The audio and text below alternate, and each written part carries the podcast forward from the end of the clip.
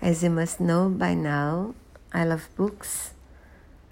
I've been buying them all my life with my allowance first and then with my salary.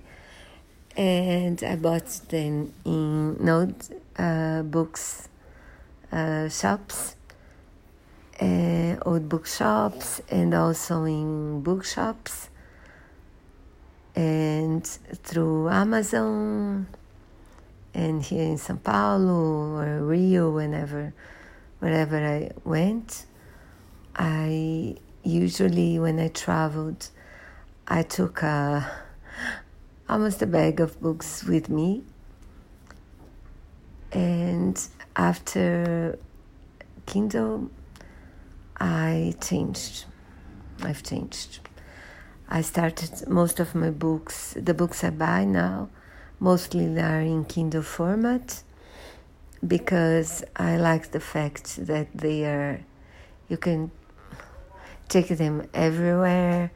You can change the size of the letter, the um, the that you have a, a dictionary if you need one, and also sometimes they're very cheap as well. Uh, it made me a hostage of Amazon, unfortunately, because I tried other other ebook readers, and they do not compare, in my opinion. And I still buy books when I want uh, books full of art books, books full of pictures or photography books. But Kindle is my favorite rent right now for most books.